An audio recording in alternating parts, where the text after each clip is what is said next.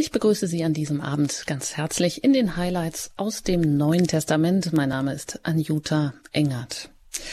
Ja, es ist gar nicht so einfach. Äh, wieder habe ich mir überlegt, wie kann ich Sie, die Sie jetzt eingeschaltet haben, denn davon überzeugen oder begeistern, dass es doch gut ist, auch die Heilige Schrift wieder zur Hand zu nehmen und gemeinsam mit uns darin zu lesen und sie auszulegen. Denn aus dem Blickwinkel der heutigen mehrheitlichen Gesellschaft müsste man wahrscheinlich fragen, wozu beschäftigen wir uns eigentlich mit der Heiligen Schrift? Brauche ich das?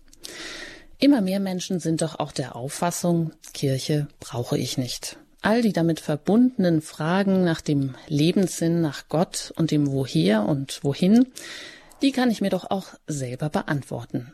Kardinal Wölki, Erzbischof von Köln, hat sich dieser Frage jüngst in der Tagespost gestellt. In der vom Missbrauchsskandal gebeutelten Kirche werde die leitende Frage oft auf den Kopf gestellt.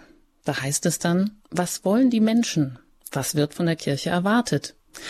Ja, die Kirche muss erneuert werden, aber diese Erneuerung kann nicht aus der Lebenswirklichkeit kommen, sondern nur aus dem Geist des Evangeliums. Nicht Anpassung an diese Wirklichkeit kann die Devise sein, sondern die Deutung dieser Realität im Lichte des Evangeliums. So wörtlich Kardinal Wölki. Und um dieses Licht wollen wir heute einmal mehr bitten und ringen, wenn wir uns wieder Passagen heute aus dem Lukas-Evangelium genauer anschauen. Denn da geht es im elften Kapitel auch um das Licht, um die Seligpreisung der Mutter Jesu, um Zeichenforderungen und die Rede Jesu gegen die Pharisäer und Schriftgelehrten. Und Christus sagt ja selber, ich bin das Licht der Welt und alles ist durch ihn gemacht und ohne ihn ist nichts gemacht, so sinngemäß im Johannes Prolog. Dann dürfen wir uns also auch der Zusage Jesu versichern, wer mir nachfolgt, wird nicht im Finstern wandeln. Ja, und dass wir nicht im Finstern wandeln müssen, dazu darf ich ganz herzlich Pfarrer Ulrich Filler aus Köln besuchen. Herzlich willkommen und schön, dass Sie auch heute wieder da sind. Guten Abend. Sie sind ja bekannt als Referent hier bei Radio Horeb, aber auch anderweitig als Buchautor und natürlich hauptsächlich als Pfarrer und Seelsorger in Köln. Und wir sind ja hier schon ein ganzes Stück gemeinsam gegangen durch die Highlights aus dem Alten Testament, die man auch hier im Podcast-Angebot finden kann bei Radio Horeb oder auch im Buchformat im FE Medienverlag haben sie das ähm, geschrieben und herausgegeben. Ja, und in den Highlights aus dem Neuen Testament, da sind wir ja nun nur, sage ich jetzt mal hier im Radio bei Radio Horeb gemeinsam unterwegs. Ja, wie ist das, äh, wenn Sie ähm, das vielleicht auch gelesen haben von Ihrem Vorgesetzten sozusagen, Kardinal Wölki? Ähm, wenn wir da einfach fragen, brauchen wir die Heilige Schrift nicht doch heute auch? Ich meine, gibt es da nicht auch für jeden Menschen Wesentliches, was da drin steckt, was man auch zum Leben so gebrauchen kann? Ja, wie es in der Schrift heißt, der Mensch lebt nicht nur vom Brot, sondern von jedem Wort, das aus Gottes Mund kommt. Das ist eine Erfahrung, die ich immer wieder mache, auch wenn man die Heilige Schrift kennt, wenn man sie gelesen hat, wenn man sie studiert hat, wenn man ihren Worten vertraut ist, wenn man Tag für Tag im Gottesdienst Teile aus der Heiligen Schrift vorträgt, wenn man Sonntag für Sonntag eine Predigt hält. Es ist immer wieder so, dass man diese Erfahrung macht, dass altbekannte Sätze, Stellen, die man schon ganz oft gelesen, vorgelesen, vorgetragen hat, plötzlich eine ganz neue Aktualität entwickeln und einen anspringen und einem eine ganz neue Welt eröffnen. Es ist die Erfahrung, dass das Wort Gottes wirklich lebendig ist, ein, ein lebendiges Gotteswort, in unserer Zeit, in unserer Welt ist und dass wir hier einen Schatz vor uns haben, den es zu bergen gilt. Und wir versuchen halt in unserer Sendung einfach eine kleine Hilfestellung zu geben, dass äh, das Evangelium in seiner Aktualität und in seiner Schönheit und in seiner äh, ähm, ja, Relevanz einfach für den Menschen heute äh, zu, zu Bewusstsein kommt. Ja, da kommen wir auch gleich auf sogenannte heiße Eisen zu sprechen, wenn wir heute hier einsteigen im Lukas-Evangelium oder sagen wir so, wir steigen da nicht ein, wir fahren da fort ähm, mit dem Bekenntnis äh, zu Maria als Mutter Jesu sozusagen. Mm, da laden wir Sie ein, auch diesen Vers mit uns zu lesen. Ich lese den einmal vor, nämlich Lukas im elften Kapitel, Vers 27, und da geht es um die Seligpreisung der Mutter Jesu. Da heißt es, als er das sagte, rief eine Frau aus der Menge ihm zu. Selig die Frau, deren Leib dich getragen und deren Brust dich genährt hat. Er aber erwiderte, Selig sind vielmehr die, die das Wort Gottes hören und es befolgen. Soweit einmal diese beiden Verse aus dem Lukas-Evangelium. Also da spricht eine Frau aus der Menge und die spricht genau dieses Bekenntnis zu Maria als Mutter Jesu und damit ja auch das Bekenntnis zum menschgewordenen Sohn Gottes, wie es dann ja auch im Credo mal festgeschrieben wurde, also im Glaubensbekenntnis. Wie ist das zu verstehen, dass da einfach so eine Frau das jetzt so aus der Menge herausruft, Herr Pfarrer Filler? Ja, ein Akt des Glaubens, ein Akt der Begeisterung, ein Fan würde man heute sagen, der eben äh, sagt, hier es ist also nicht nur du bist großartig und dir will ich folgen und dir glaube ich, sondern eben auch deine Mutter, die dich zur Welt gebracht hat, deren Schoß dich getragen hat, deren Brust dich gestillt hat. Auch sie ist selig zu preisen, weil sie uns dieses großartige Geschenk gemacht hat, weil sie die Mutter des Messias, die Mutter des Erlösers ist. Und äh, ja, das ist ein Ruf, der seitdem in der Kirche nicht mehr verstummt ist. Ein Ruf, den wir seit Generationen aufgreifen und äh, immer wieder mit den Worten des Evangeliums im Rosenkranz beten, den Worten des Engels Gabriel, der Maria besucht, mit den Worten der Elisabeth, bei der Maria zu Gast ist, mit den Worten der Bibel preisen wir die Mutter Gottes, weil sie das, was damals geschehen ist, bis heute immer wieder tut. Sie bringt ihren Sohn zur Welt. Wenn wir Jesus begegnen wollen, empfangen wir ihn aus ihrer Hand. Mhm. Und dann ist das ja auch als Glaubensbekenntnis auf dem Konzil von Nicea sozusagen 325 festgeschrieben worden. Soweit so gut, aber jetzt geht es ja darum, dass Jesus erst einmal ähm, erwidert ähm, oder er fügt dieser Seligpreisung der Frau noch eine zweite hinzu. Das klingt vielleicht erstmal in der Erwiderung wie so eine Art Zurückweisung seiner eigenen Mutter, um die es ja hier geht. Was will Jesus denn den Menschen sagen, wenn er dann erwidert, selig sind aber vielmehr die, die das Wort Gottes hören und es befolgen? Muss ja was unerhört Neues auch gewesen sein. Das ist ja nur scheinbar eine Zurückweisung dieser ersten Seligpreisung seiner Mutter weil natürlich Maria diejenige ist, die als erste von allen anderen das Wort Gottes gehört hat und es befolgt hat. Das ist ja der Grund, warum sie selig gepriesen wird, weil die Tatsache, dass sie die Mutter Gottes wurde, dass sie den Messias zur Welt gebracht hat, ist ja nicht ein schicksalhaftes Ereignis, das sie überfallen hat und wo sie gar nichts dazu konnte, sondern im Gegenteil, es ist genau andersrum. Sie hat das Wort Gottes gehört durch den Engel. Sie hat Ja gesagt zum Plan Gottes, es war ihre freie Entscheidung. Sie hat durch ihre Entscheidung den Weg gebahnt, dass Gott Mensch werden konnte. Also ist sie der Prototyp aller, die das Wort Gottes hören und es befolgen. Der erste Christ, ein Modell könnte man sagen, an dem wir uns äh, ein, Vorbild nehmen können, uns danach ausrichten können. Und äh, so gilt diese doppelte Verheißung für sie. Einmal ist sie diejenige, die Christus geboren hat, und sie ist diejenige, die das Wort Gottes hört und es befolgt hat.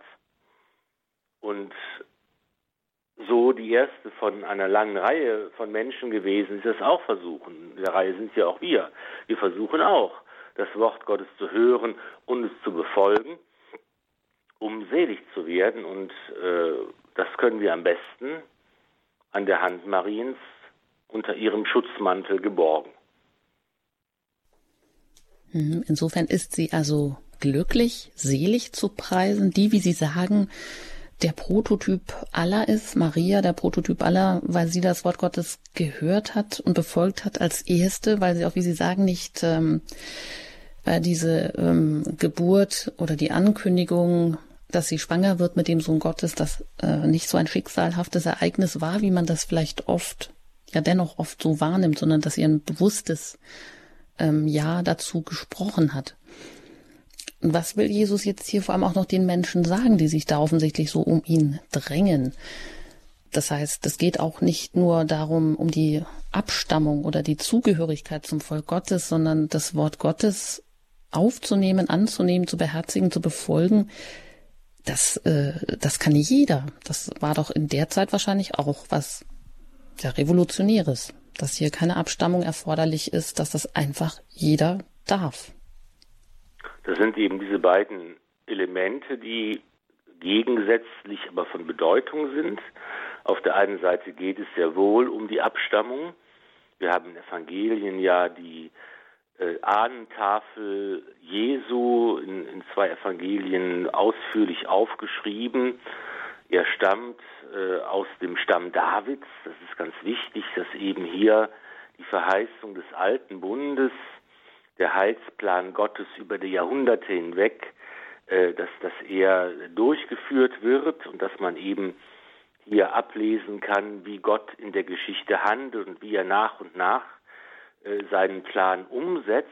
Das ist auf der einen Seite ein wichtiges Element. Auf der anderen Seite ist eben das Neue, was mit Jesus kommt, dass der neue Bund geschlossen wird, dass eben nicht nur ein auserwähltes Volk äh, hier eine Rolle spielt, sondern dass Gott das Heil für alle Menschen und alle Völker will. Und das bricht immer wieder schon im Evangelium auf, dass diese Zusage Gottes allen Menschen gilt und dass das entscheidende Kriterium das Kriterium ist, was ja auch für Jesus selbst entscheidend war. Er hat gesagt, ich bin, meine Speise ist es, den Willen meines Vaters zu tun.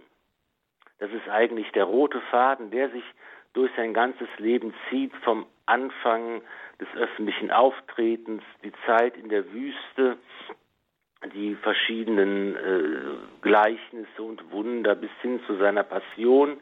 Es geht immer darum, er ist gekommen, um den Willen des himmlischen Vaters zu erfüllen. Also wie er es hier sagt, das Wort Gottes zu hören und es zu befolgen. Und jeder, ganz gleich, wo er herkommt und was er ist und was er macht, der ihm nachfolgen will, muss eben auch diese Haltung verinnerlichen, den Willen des Vaters zu befolgen, sein Wort zu hören und versuchen es umzusetzen. Das ist die Quintessenz des ganzen christlichen Glaubens. Und das gilt für jeden. Mhm. Und das gilt bis heute. Und dazu ja, ist diese Stelle vielleicht auch wieder auch geeignet, sich zu fragen, wie ähm, kann ich auch die Heilige Schrift in meinem Leben mich davon betreffen lassen, mich davon bewegen, mich davon motivieren lassen, dass es ja aus diesem Wort auch ein Tatwort wird, was ich weiter in die Tat umsetze oder auch in eine Haltung, in die ich da hineinkomme. Ja, es geht gleich weiter hier mit der nächsten ähm, Stelle sozusagen, mit der nächsten ähm, Stelle aus der Heiligen Schrift. Hier fortlaufend geht es weiter. Dann, wenn Sie mögen oder vielleicht auch jetzt sich erst dazugeschaltet haben, dann können Sie das aufschlagen im elften Kapitel im Lukas-Evangelium. Geht es gleich weiter mit dem Vers 29, die Zeichenforderung nach der Musik.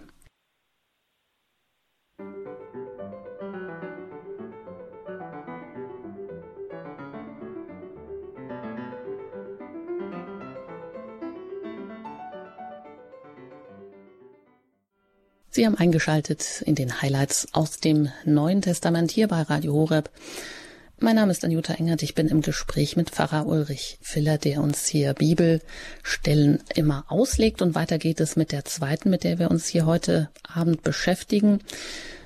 Lukas 11, Vers 29 bis 32, die Zeichenforderung, da heißt es. Als immer mehr Menschen zu ihm kamen, sagte er, diese Generation ist böse. Sie fordert ein Zeichen. Aber es wird ihr kein anderes gegeben werden als das Zeichen des Jona. Denn wie Jona für die Einwohner von Ninive ein Zeichen war, so wird es auch der Menschensohn für diese Generation sein. Die Königin des Südens wird beim Gericht gegen die Männer dieser Generation auftreten und sie verurteilen, denn sie kam vom Ende der Erde, um die Weisheit Salomons zu hören. Hier aber ist einer, der mehr ist als Salomo. Die Männer von Ninive werden beim Gericht gegen diese Generation auftreten und sie verurteilen denn sie haben sich nach der Predigt des Jona bekehrt. Hier aber ist einer, der mehr ist als Jona. Soweit hier diese Worte aus der Schrift.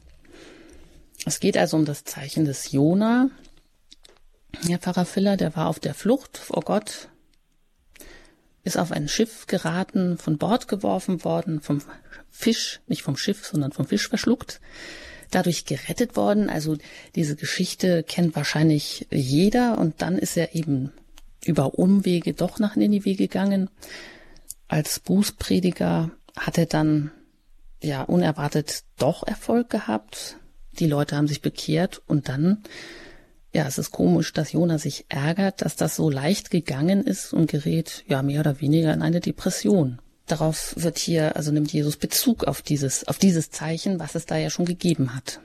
Ja, und das ist eine hochspannende Geschichte und dieser Prophet Jona ist eine der rätselhaftesten Gestalten des Alten Testaments, die man ja, die man gar nicht so recht fassen kann. Ich finde das also wirklich sehr ähm, außergewöhnlich, und, und zwar vor allen Dingen kennt jeder die Geschichte von Jona, der vor dem Anruf Gottes, vor dem Auftrag Gottes flieht, auf ein Schiff bis ans Ende der Welt äh, rennen möchte. Aber die Frage ist ja, warum will Jona fliehen? Warum will er den Auftrag Gottes nicht ausüben? Warum will er nicht nach Ninive gehen und den Menschen die Botschaft bringen vom Gericht Gottes? Das ist eben eine Sache, die oft übersehen wird. Er will nicht diesen Auftrag erfüllen, weil er weiß oder ahnt, dass sein Auftrag erfolgreich ist. Weil er weiß und ahnt, dass die Menschen sich bekehren werden und Gott Gnade walten lässt. Und das möchte er nicht. Also man könnte im Grunde genommen sagen, er ist so eine Art Fundamentalist, würde man vielleicht heute sagen. Er sagt, diese Stadt ist böse und diese Menschen haben das Gericht verdient. Er möchte, dass sie bestraft werden. Er möchte ihren Untergang. Er möchte nicht, dass Gott barmherzig und gnädig ist. Er möchte, dass Gott diese Stadt dem Untergang weiht. Und er weiß und er erahnt ganz genau, wenn ich hier als Prophet auftrete, habe ich Erfolg und Gott verschont die Stadt. Und das ist es, was er auf gar keinen Fall möchte. Deshalb flieht er lieber ans Ende der Welt, als diesen Auftrag zu erfüllen. Das ist eine ganz spannende äh, Konstellation und eine ganz spannende Beschreibung, dass eben hier Menschen sind, die von Gott in den Dienst genommen werden, aber die eben sagen, und das, das kennt man vielleicht auch aus dem eigenen Erleben, aus der eigenen Geschichte, dass man eben sagt, oh, ich ertrage es einfach nicht, dass böse Menschen davonkommen. Warum schlägt Gott nicht rein? Warum bestraft er diese Menschen nicht, die doch die Strafe verdient haben? Und man kann sich ganz schwer arrangieren damit, dass Gottes Barmherzigkeit auch den größten Sünder erreichen kann. Es ist ein echtes, ähm, fundamentales Problem, glaube ich dass das hier in dieser Gestalt des Jona dargestellt und beschrieben wird. Und tatsächlich ist es ja auch so, dass Jona nach dieser Eskapade mit dem Fisch, der ihn verschluckt und nach drei Tagen wieder ausspuckt, dann doch dann bereit ist, diesen Auftrag zu erfüllen. Und er macht das ganz, ganz lustlos. Er läuft in diese große Stadt hinein. Drei Tagesmärsche braucht man, um sie zu durchmessen. Und er läuft in die Stadt hinein und sagt, noch drei Tage und Nineveh ist zerstört. Mehr tut er nicht. Es ist wahrscheinlich die äh, äh liebloseste und, und unspektakulärste Aktion eines Propheten jemals, der einfach da hineinläuft und seine Botschaft da erzählt und es passiert genauso, wie er es geahnt hat. Die Menschen, die ganze Stadt vom König bis zum kleinsten Mann fangen an, äh, Buße zu tun und umzukehren. Und das Gericht Gottes bleibt aus. Und Jona sitzt am Rand der Stadt und ärgert sich und bleibt bis zum Schluss unversöhnt. Das Buch Jona hat kein Happy End, also wir wissen nicht, wie es mit ihm weitergegangen ist. Er ist bis zum Ende unversöhnlich, er kann nicht begreifen, dass Gott diese böse Stadt begnadigt. Und das macht das Schillernde und das Faszinierende auch seiner Gestalt aus. Hm, wird er denn auch gerne so ein bisschen gleichgesetzt mit so einer gewissen Art von Depression? Also, oder kann man daraus vielleicht auch eben Schlussfolgern, dass ja, so eine Art Depression, die kann auch der Mensch verfallen, der sich der Gnade völlig verschließt oder der eben nur die menschliche Gerechtigkeit walten lassen möchte. Also ist die so ein bisschen auch selbst verursacht, das Negative nur sehen wollen oder sich nicht zum, für das, für die Barmherzigkeit Gottes öffnen können? Ja, es ist irgendwie ein, ein ähm, Prototyp und ein Zeichen dafür, dass es eben tatsächlich diese Eigenschaft im Menschen gibt, unter die Gefahr, dass die Gefahr vorhanden ist, dass man tatsächlich sein Herz ganz verschließen kann vor der Gnade Gottes. Und das ist äh, ganz schrecklich, weil eben Gott selbst auch uns die Freiheit lässt und uns nicht zwingt, zum Heil und uns sich zwingt zum Guten. Und da ist tatsächlich eine gewisse Gefahr gegeben, dass wir hier unser Herz äh, verschließen können. Und natürlich kann man jetzt trefflich spekulieren, ist das eine Depression, ist das eine Krankheit, ist das eine, ein Stolz, ist das eine Unbeugsamkeit des eigenen Willens und Urteilens, die auch hier zum, zum Tragen kommt. Da kann man sich auf verschiedenen Ebenen bestimmt auch wiederfinden in der Gestalt des Jona. Und jetzt ist das Ganze ja noch überschrieben mit eben dieser Zeichenforderung. Und Jesus sagte ja auch ganz, ähm, ganz direkt, dieses Geschlecht oder diese Generation ist böse. Also das Menschengeschlecht oder das heißt, damit sind wir ja auch wir hier und heute gemeint. Ähm, sind wir böse, weil wir das Spektakuläre immer noch suchen oder fordern, obwohl Jesus ja schon wie an Jona ersichtlich wird, Wunder tut oder Wunder getan hat. Ja, hier wird eben werden zwei Gestalten des Alten Testaments äh, angeführt. Jona, der unwillige Prophet, der trotzdem sich hat zwingen lassen, Bekehrung zu fordern und die Menschen haben sich auf seine Botschaft hin bekehrt. Die zweite Person ist die Königin von Saba, die Königin des Südens, eine legendäre Gestalt, die mit König Salomo in Verbindung gebracht wird.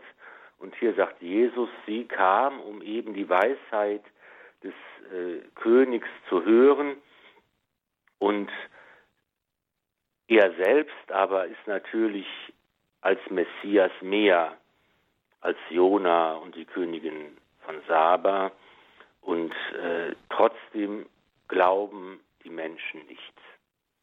Das ist eben immer hier eine Grundkonstellation des Evangeliums, dass wir immer denken, es müsste doch eigentlich so sein, Jesus sagt, ich bin der Messias, ich bin der Sohn Gottes, ich bin der Erlöser, er tut Wunder, weckt Tote auf, heilt Kranke, treibt Dämonen aus, macht eine wunderbare Brotvermehrung und so weiter. Und die Menschen sehen die Wunder und sagen dann, ah, tatsächlich, das, was er sagt, ist richtig, er ist der Messias, er muss der Sohn Gottes sein. Wir fangen an, an ihn zu glauben. Aber in Wirklichkeit ist es genau andersherum. Zuerst müssen die Menschen an ihn glauben, dann kann er Wunder tun. Es ist ja, als er äh, seine Heimat besucht, und die Menschen ihn sehen und sagen, ach, ist das nicht hier der, äh, der Sohn vom Josef? Das ist doch hier der, das der kleine Zimmermannssohn. Den kennen wir doch von, von klein auf. Und weil sie ihn kennen, können sie nicht an ihn glauben. Und dann heißt es im Evangelium, wegen ihres Unglaubens konnte er nur wenige Wunder tun und nur wenige Kranke heilen. Also es ist genau umgekehrt. Gott überwältigt den Menschen nicht durch spektakuläre Wunderaktionen und Zaubertricks, sondern er wird Mensch, das göttliche Wort wird Mensch, er gibt uns die Botschaft vom Heil und nur derjenige, der bereit ist, sich dem zu öffnen, der bereit ist, sein Herz zu öffnen, der bereit ist, sich auf ihn einzulassen, der kann dann auch im zweiten Schritt die Wundertaten und die Zeichen, die Jesus tut, erkennen als Machttaten Gottes. Aber da ist eben der Glaube die Voraussetzung dafür. Und deshalb verurteilt Jesus die Menschen, die von ihm verlangen, sich erst zu beweisen und nicht bereit sind, auf Gottes Wort zu hören. Und wie ist es dann zu verstehen? Jetzt, wenn wir weitergehen, kommt ja gleich das äh, Gleichnis vom Licht oder Gleichnis vom Auge, dass jetzt hier so eine Episode eingeschaltet wird oder dazwischen kommt, ähm, wo es wieder auch um dieses rechte Licht geht, auch um das Glaubenslicht. Kann man das so in Verbindung bringen mit der vorangegangenen Stelle über die Zeichenforderung? Genau, das ganze, der ganze Abschnitt, denke ich, gehört zusammen und hat einen, ein, ein gemeinsames Thema. Das geht nämlich darum, wie kann ich das Wort Gottes auf die richtige Weise verstehen. Es ist mit, mit, seiner Mutter, wo die Seligpreisung ist, und er sagt, selig sind, die das Wort Gottes hören und es befolgen. Das wird dann ins Negative gewendet, weil die Menschen das Wort Gottes nicht hören und befolgen wollen. Und es geht im Anschluss darum, dass eben das Wort Gottes uns das Licht gibt und in unserem Leben aufstrahlen kann, wenn wir es zulassen. Es ist also das gemeinsame Thema dieses Abschnitts, Vers 27 bis 36. Wie verstehe ich das Wort Gottes, wie nehme ich es an und setze es um? Oder eben ja, auch nicht. Mhm. Gut, dann hören wir also gleich äh, rein in, das, äh, in die nächste Passage, in die nächste Stelle aus der Heiligen Schrift hier im elften Kapitel bei Lukas. Und da geht's weiter jetzt, Vers 33. Und da heißt es, niemand zündet ein Licht an und stellt es in einen versteckten Winkel oder stülpt ein Gefäß darüber, sondern man stellt es auf einen Leuchter, damit alle, die eintreten, es leuchten sehen. Dein Auge gibt dem Körper Licht. Wenn dein Auge gesund ist, dann wird auch dein Körper hell sein. Wenn es aber krank ist, dann wird dein Körper finster sein. Achte also darauf, dass in dir nicht Finsternis statt Licht ist. Wenn dein ganzer Körper von Licht erfüllt und nichts Finsteres in ihm ist, dann wird er so hell sein, wie wenn die Lampe dich mit ihrem Schein beleuchtet. Soweit dieses Gleichnis hier vom Licht oder vom, vom Auge. Also das ist hier die Rede von dem Auge, das auch dem Leib sozusagen Licht gibt, setzt ein gesundes Auge voraus, also wenn man den, den richtigen Blick sozusagen hat, dann kann das ganze, der ganze, ja, was ist hier mit Leib gemeint? Das ganze, die Seele, das, das ganze Leben, dass das dann eben auch gesund und heil wird, Herr Pfarrer Filler? Ja, es ist so die Vorstellung, das Auge ist das Fenster, durch das das Licht hindurch scheinen kann, um den Leib hell zu machen, dass man also alles richtig erkennen kann, dass man zu den Dingen in der richtigen Relation ist. Und ähm, es kommt eben darauf an, ob ich bereit bin, das Licht in mich hineinzulassen oder ob ich die Finsternis vorziehe. Und mit dem Licht wird eben hier auch das Wort Gottes verbunden. Das Wort Gottes, das die Wahrheit ist, das Leben ist, das Licht ist und ob ich bereit bin, dieses Wort Gottes in mein Leben hineinzulassen, ob ich bereit bin, es zu hören und es zu befolgen. ob ich bereit bin, auf die Predigt des Jona zu hören, auf das Beispiel der Königin von Saba, auf das, was Jesus sagt und tut, ob ich bereit bin, eben dieses Licht, äh, ja, mein ganzes Leben beherrschen und bestimmen zu lassen.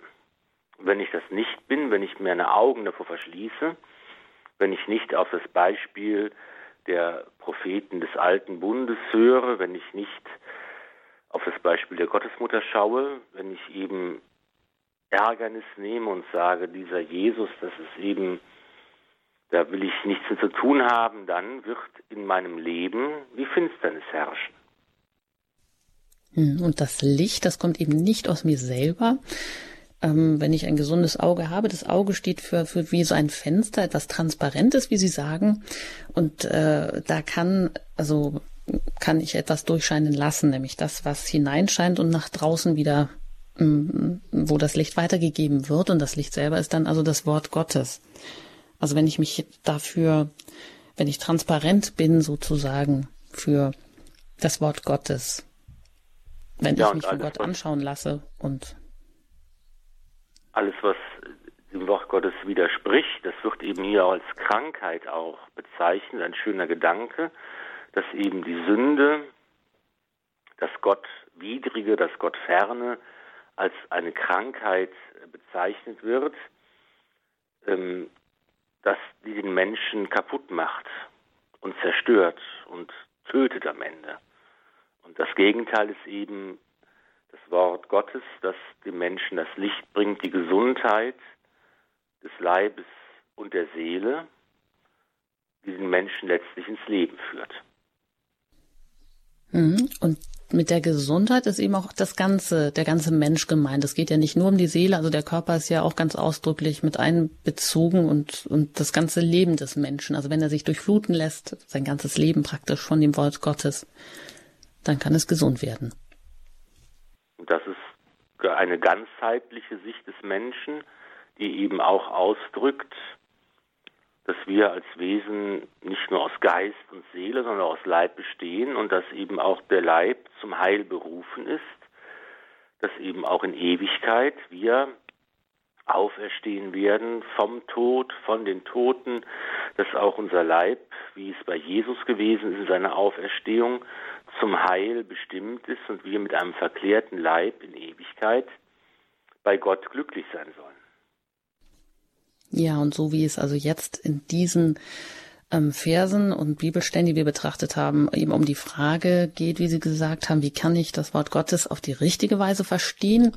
So hören wir dann gleich noch ähm, in das Gegenteil sozusagen hinein. Was haben denn die Pharisäer, die Schriftgelehrten gemacht? Ähm, und das wird ganz, ganz ähm, mit krassen Worten auch angeprangert von Jesus.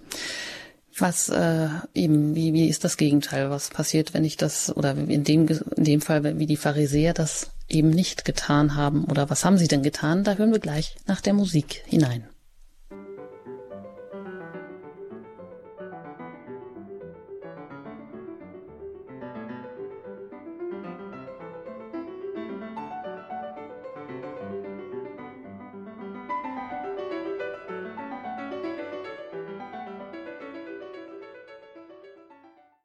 Sie haben eingeschaltet bei Radio Horeb in den Highlights aus dem Neuen Testament. Zu Gast ist Pfarrer Ulrich Filler aus Köln. Er legt uns die Bibel aus. Mein Name ist Anjuta Engert und es geht weiter hier im Lukas-Evangelium in der Rede Jesu gegen die Pharisäer und die Schriftgelehrten im elften Kapitel, Vers 37 bis 54.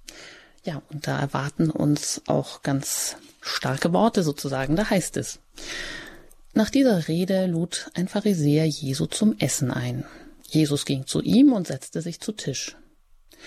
Als der Pharisäer sah, dass er sich vor dem Essen nicht die Hände wusch, war er verwundert. Da sagte der Herr zu ihm, Oh, ihr Pharisäer, ihr haltet zwar Becher und Teller außen sauber, innen aber seid ihr voll Raubgier und Bosheit. Ihr Unverständigen, hat nicht der, der das Äußere schuf, auch das Innere geschaffen? Gebt lieber, was in den Schüsseln ist, den Armen, dann ist für euch alles rein. Doch weh euch Pharisäern! Ihr gebt den Zehnten von Minze, Gewürzkraut und allem Gemüse, die Gerechtigkeit aber und die Liebe zu Gott vergesst ihr.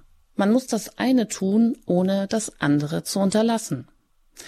Weh euch Pharisäern, ihr wollt in den Synagogen den vordersten Sitz haben und auf den Straßen und Plätzen von allen gegrüßt werden. Weh euch, ihr seid wie Gräber, die man nicht mehr sieht. Die Leute gehen darüber, ohne es zu merken. Darauf erwiderte ihm ein Gesetzeslehrer, Meister, damit beleidigst du auch uns. Er antwortete, Wie auch euch Gesetzeslehrern, ihr ladet den Menschen Lasten auf, die sie kaum tragen können, selbst aber rührt ihr keinen Finger dafür. Weh euch, ihr errichtet Denkmäler für die Propheten, die von euren Vätern umgebracht wurden. Damit bestätigt und billigt ihr, was eure Väter getan haben. Sie haben die Propheten umgebracht, ihr errichtet ihnen Bauten.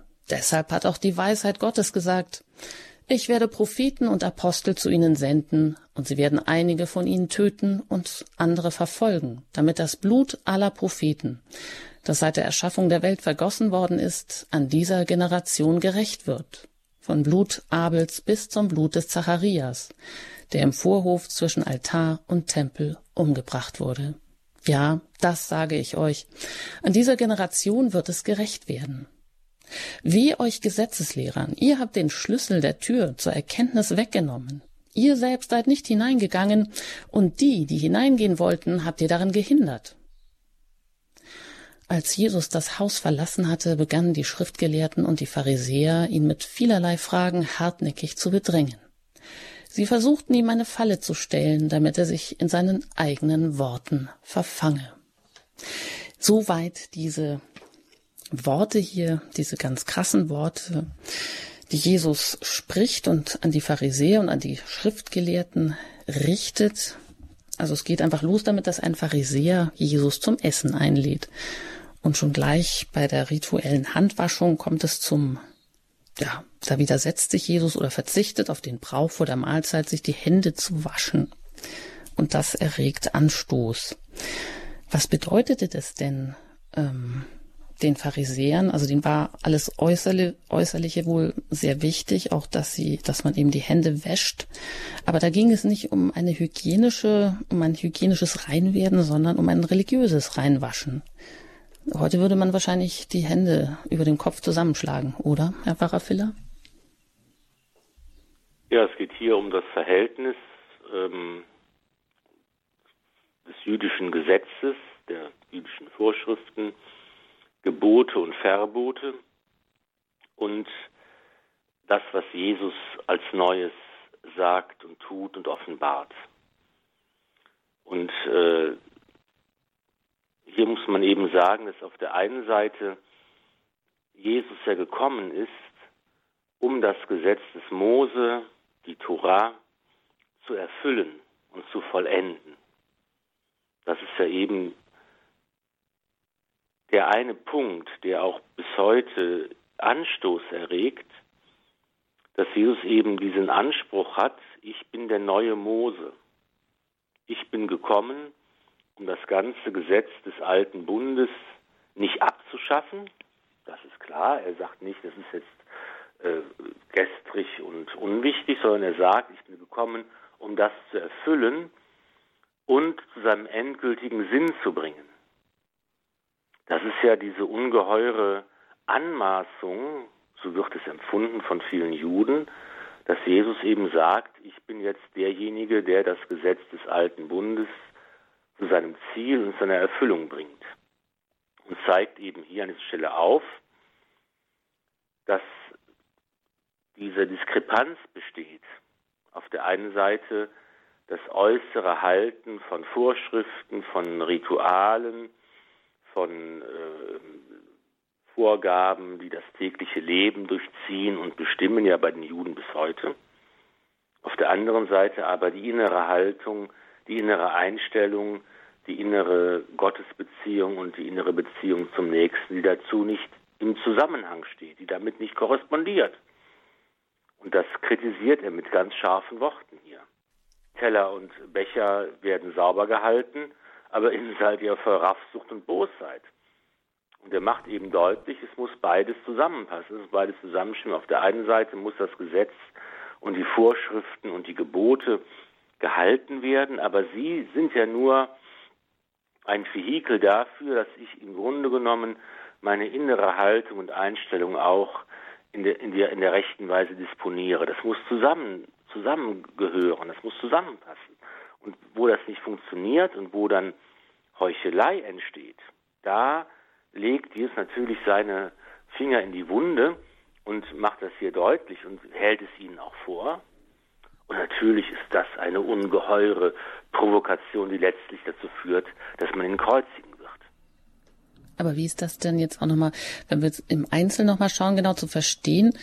Also da müssen wir vielleicht auch nochmal fragen, wer genau nochmal waren die Pharisäer? Also als so Abgesonderte hatten die denn jetzt noch viele zusätzliche Vorschriften den Menschen zusätzlich aufgebürdet, aufgrund welcher Autorität eigentlich? Oder hat sich das so eingebürgert über die Zeit hinweg, dass sie eigentlich die Menschen ja von so vielerlei Vorschriften mehr oder weniger versklavt waren oder wenn es jetzt gerade darum geht, dass man eben sich die Hände nicht deshalb nur gewaschen hat, damit sie eben auch sauber sind, sondern ja nach Berührung von Sündern oder von Heiden, um sich da äußerlich reinzuwaschen. Ja, es gab ja verschiedene Gruppen, kann man sagen, zur Zeit Jesu im, im, im, bei den Juden. Es gab die Sadduzäer, die Pharisäer, Essener, Zeloten und so weiter. Und man könnte vielleicht sagen, dass die Pharisäer eine Gruppe von, von Juden waren, die es besonders gut machen wollten, die besonders eifrig gewesen sind, die besonders fromm gewesen sind, die eben äh, gesagt haben, wir nehmen den Glauben sehr, sehr ernst. Heute ist ja Pharisäer so ein etwas abwertender Begriff. Wenn man heute sagt, du bist ein Pharisäer, dann ist das so im Sinne von Heuchler, von jemandem, der es ähm, ja eben es eine Diskrepanz ist zwischen dem, was man behauptet und dem, was man lebt. Und äh, das war aber zur Zeit Jesu nicht unbedingt automatisch schon der Fall, sondern es war erstmal eine Gruppe von, von Juden, die besonders gesetzestreu waren und versucht haben, den Glauben wirklich ernst zu nehmen. Das heißt, und, sie wurden auch von einigen Leuten dafür bewundert, aber wahrscheinlich nicht für, von allen, für diesen Perfektionismus, wie man jetzt vielleicht heute sagen würde, den sie da an den Tag gelegt haben. Ja, Paulus war auch, gehörte auch zu ihnen, mhm. aber auch eben jemand, der ursprünglich äh, bemüht war, es besonders gut zu machen. Und das kommt aber dann zu der Konfrontation als eben Jesus auftritt und eben sagt, ich bin jetzt der Messias, ich bin der Sohn des lebendigen Gottes, ich bin der Menschensohn und ich führe jetzt das, was ihr euer Leben lang umgesetzt habt. Zeige euch jetzt, wie es, das, das, wie es jetzt vollendet und zum richtigen Abschluss gebracht wird. Und da legt er einfach natürlich den, äh, den Finger in die Wunde, die bei ja aber auch heute noch da ist. Jeder, der, sagen wir mal, ein Christ ist, katholisch oder evangelisch oder sonst irgendwas, der versucht, den Glauben ernst zu nehmen, der merkt ja, es gibt da eine Diskrepanz. Es gibt da eine, einen Spalt zwischen Anspruch und Wirklichkeit. Wir versuchen als Christen zu leben, aber jeder, der uns kennt, kann ganz genau sagen, wo wir das nicht schaffen, wo wir einfach scheitern an unserer Unvollkommenheit, an unserem Unvermögen. Diese Diskrepanz ist immer da. Das war bei den Pharisäern so, die alle möglichen Gesetze, die uns heute merkwürdig vorkommen, einhalten, irgendwelche Sauberkeitsvorschriften von Bechern und Tellern und von was weiß ich, und andererseits aber eben die Bosheit im Herzen tragen. Und das ist heute auch so. Da können wir uns ja gar nicht von freisprechen. Wir können nicht sagen, wir machen das ja ganz anders, wir sind viel besser, sind wir nicht. Wir haben auch diese Diskrepanz, dass wir auf der einen Seite das Gebot der Gottes- und Nächstenliebe haben, dass wir versuchen, die zehn Gebote zu halten und die Gebote der Kirche und so weiter. Und trotzdem sagen Leute, ach, du gehst ja nur in die Kirche, um dein schönes Kleid vorzuführen. Oder sonst irgendwas. Wir sehen auch, dass in unserem Herzen die bösen Gedanken sind. Der Unterschied, ist nur, mhm. der Unterschied ist nur, dass wir eben in der Lage sind zu sagen, ja, aber wir verbinden uns mit Jesus Christus. Wir sind getauft. Wir sind seine Brüder und Schwestern. Und weil wir mit Christus verbunden sind, können wir es schaffen, immer mehr diese Diskrepanz zu überwinden. Das ist der entscheidende Schritt, die Christusverbindung. Das ist der Punkt, wo wir auf unserem Weg weiterkommen. Und das ist das, was eben die Pharisäer nicht hinbekommen haben.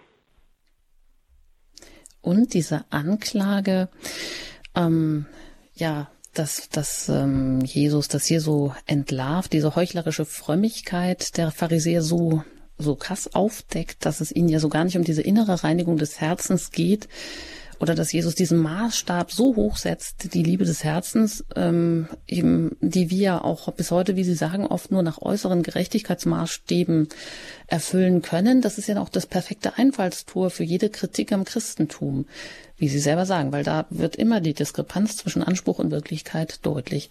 Aber gerade wenn es immer so gegen die Pharisäer geht und so massiv geht es ja auch gegen Sie als Gruppe, also ich habe mich da auch gefragt, ist es pädagogisch denn so ähm, geschickt? Also er deckt natürlich das auf und das muss auch sein. Aber gerade da sind wir doch auch wie tot oder wie so, haben so einen blinden Fleck, denn die Pharisäer werden ja immer so, die haben ja heute auch so einen negativen Beigeschmack, dass man, und das ist so weit weg und die waren sich so, das war so schlimm, wie die sich aufgeführt haben, dass man ähm, auf das eigene pharisäische Verhalten dann gar nicht mehr wahrnimmt, weil man da einfach so ablockt, weil ja auch die Anklage hier so eine ganz krasse ist und ja auch hier zu einer weiteren Verhärtung der Fronten führt. Muss ja wohl auch so sein, aber man fragt sich halt, wie, ja, wie ist das, äh, wie, wie ist das gedacht? Ich glaube, dass Jesus einfach ähm, hier auf eine ganz, ganz grundlegende Sache aufmerksam machen will, dass nämlich immer wenn wir versuchen, aus eigener Kraft heraus, aus unserer Leistung heraus, aus unseren Möglichkeiten heraus, die Sache zu stemmen, dann scheitern wir. Das war schon ein, ein Grundzug der Ursünde. Das ist immer irgendwo ein, äh, ein Erbe, das wir mit uns tragen oder eine Versuchung, der wir erliegen, dass wir versuchen, es selbst zu machen wenn ich nur, und das gibt es heute auch, bei, bei, bei frommen Menschen, die sagen, wenn ich nur so und so viel Gebete spreche, dann komme ich bestimmt in den Himmel. Wenn ich so und so viele Rosenkränze bete, dann äh, befreie ich die armen Seelen aus dem Fegefeuer. Wenn ich das und das und das und das mache, dann kommt garantiert, bekomme ich eine, eine Belohnung dafür. Das ist eine Versuchung, die uns immer begleitet und die es auch heute gibt.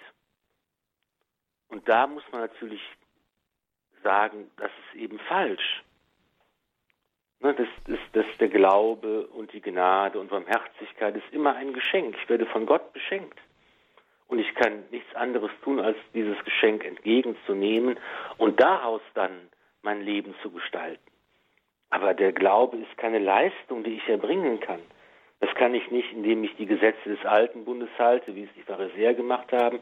Das kann ich nicht, indem ich anfange, irgendwas Gebete und äh, irgendwelche anderen Dinge zu tun. Ich kann es nur als Geschenk annehmen und daraus dann als Christ versuchen zu leben und mein Leben auch natürlich zu verändern. Klar, das ist natürlich auch eine Umkehr und Veränderungsbereitschaft von uns erforderlich, aber nicht als eigene Leistung. Das wird hier aber ganz offen gegeißelt. Mhm. Genau, wenn es dann auch den, den Schriftgelehrten an den Kragen geht, die ja hier auch angeprangert werden, dass sie eben die sinnvollen Regeln Gottes so übertrieben haben, dass sie noch ja den, den Menschen noch unerträgliche Lasten zusätzlich aufgebürdet haben durch schikanöse Gesetzesvorschriften, die sie selber aber gar nicht halten wollten.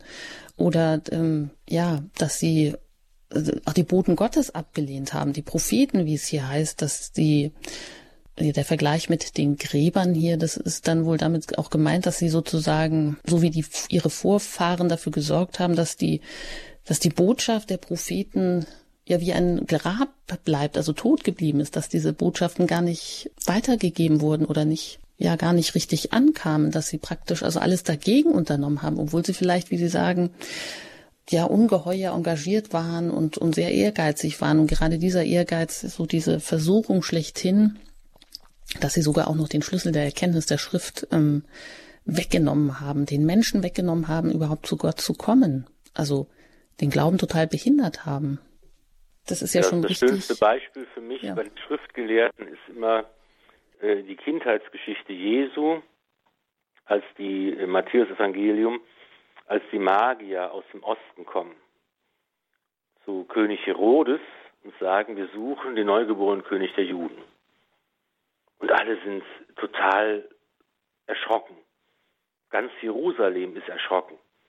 Und dann lässt Herodes nachforschen und dann kommen die Schriftgelehrten mit ihrem Wissen und sagen, wir wissen, wo der neugeborene König der Juden ist, nämlich in Bethlehem, im Lande Juda.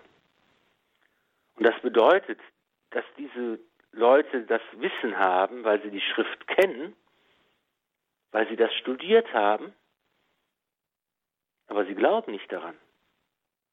Sie könnten ja einfach sagen, okay, wir wissen es, also gehen wir hin und beten ihn an, wie es die Magier aus dem Osten machen. Das machen sie aber nicht. Sie bleiben in Jerusalem und wissen es zwar theoretisch, aber können das nicht in die Praxis übersetzen. Und das ist das große Problem der Schriftgelehrten aller Zeiten. Das ist das Problem von den Schriftgelehrten, die mit Jesus da zusammengetroffen sind. Und das Problem von jedem Pastor und jedem Pfarrer heute, der sonntags auf die Kanzel steigt, der Theologie studiert hat und die Heilige Schrift kennt und den Weg weiß, aber ihn selbst nicht geht. Das ist der alte Witz, der Pfarrer ist wie ein Wegweiser, er zeigt den richtigen Weg, aber er geht ihn selbst nicht. Das ist das Problem aller Schriftgelehrten aller Zeiten, dass wir einfach die, die äh, auf der einen Seite den Schlüssel haben, das Wissen haben und äh, nur in die Heilige Schrift schauen müssen und es den Menschen auch erzählen. Aber die Predigt ist nur dann erfolgreich, wirklich erfolgreich, wenn die Menschen auch sehen, dass man auch selbst bereit ist, diesen Weg zu gehen. Das ist die besondere Herausforderung und die besondere Hürde für jeden Pfarrer, für jeden Priester, für jeden Bischof, für jeden Papst, für jeden, der als irgendwie als Schriftgelehrter auftritt und sagt, ich will euch das Wort Gottes erklären und vermitteln und sagen, wo es lang geht. Und man muss selbst bereit sein, das auch zu tun, damit die eigene Predigt glaubwürdig wird. Und das ist eine bleibende Herausforderung äh, in allen Zeiten. Hm. Also eine auch ganz große Versuchung, da ähm, seine Macht vielleicht auch zu missbrauchen. Oder eben nicht, wie Sie sagen, dass man zuerst eigentlich eine, eine Offenheit des Herzens und eine gewisse Demut und auch ein Glauben haben muss, um überhaupt ähm, die Schriftworte verstehen zu können oder auf sich selber anwenden zu können. Also dass man auch selber damit gemeint ist oder sich selber vielleicht in dem einen oder anderen wie in einem Spiegel dann wieder sieht. Ja, und für mich ist die einzige, die einzige Lösung dieses Problems oder der einzige Weg ist, besteht darin, dass man einfach sagen muss, ich kann es nur mit und durch Jesus Christus. Und je enger ich mich mit ihm verbinde und je mehr ich in seiner Freundschaft lebe und je öfter ich ihm begegne und je mehr ich Glied an seinem Leib werde und, und je intensiver ich äh, seine Nähe suche, um, umso besser kann es gelingen. Wie gesagt, aus mir selbst heraus, aus eigener Kraft, aus den eigenen Möglichkeiten wird das ein, ein, ein Unterfangen bleiben, das letztlich scheitern muss. Ja, dann wollen wir auch in diesem Sinne unsere Betrachtung heute mit einem Gebet beenden, um das ich Sie bitten möchte und vielleicht da ganz besonders auch, ja, dass wir vielleicht auch da hineinnehmen können, die Demut oder auch die Bitte darum, immer mehr, dass das in, im eigenen Herzen die Sehnsucht einfach wach wird, sich mit Gott zu verbinden, ihm zu begegnen und aus dieser innerlichen Begegnung und Verbindung heraus dann in einer richtigen oder in einer guten Weise wirken zu können. Genau, dann wollen wir äh, im Anklang an den ersten Vers, den wir gehört haben, wo eine Frau aus der Menge Maria selig preist, Maria grüßen mit dem heiligen Antonius. Heilige Maria, ich will dich mein Leben lang hochrühmen, obgleich ich weiß, wie ungenügend mein Lob ist. Denn wären selbst alle Sterne und Wolken des Himmels und alle Tropfen des Taues und der Meeresfluten und alle Sandkörner und Grashalme Zungen, die dich preisen. Es bliebe dennoch unvollkommen dieser Ruhm für dich, die Mutter Gottes, unseres Erlösers. So segne euch der allmächtige und gnädige Gott, der Vater und der Sohn und der Heilige Geist. Amen. Gelobt sei Jesus Christus. In Ewigkeit. Amen.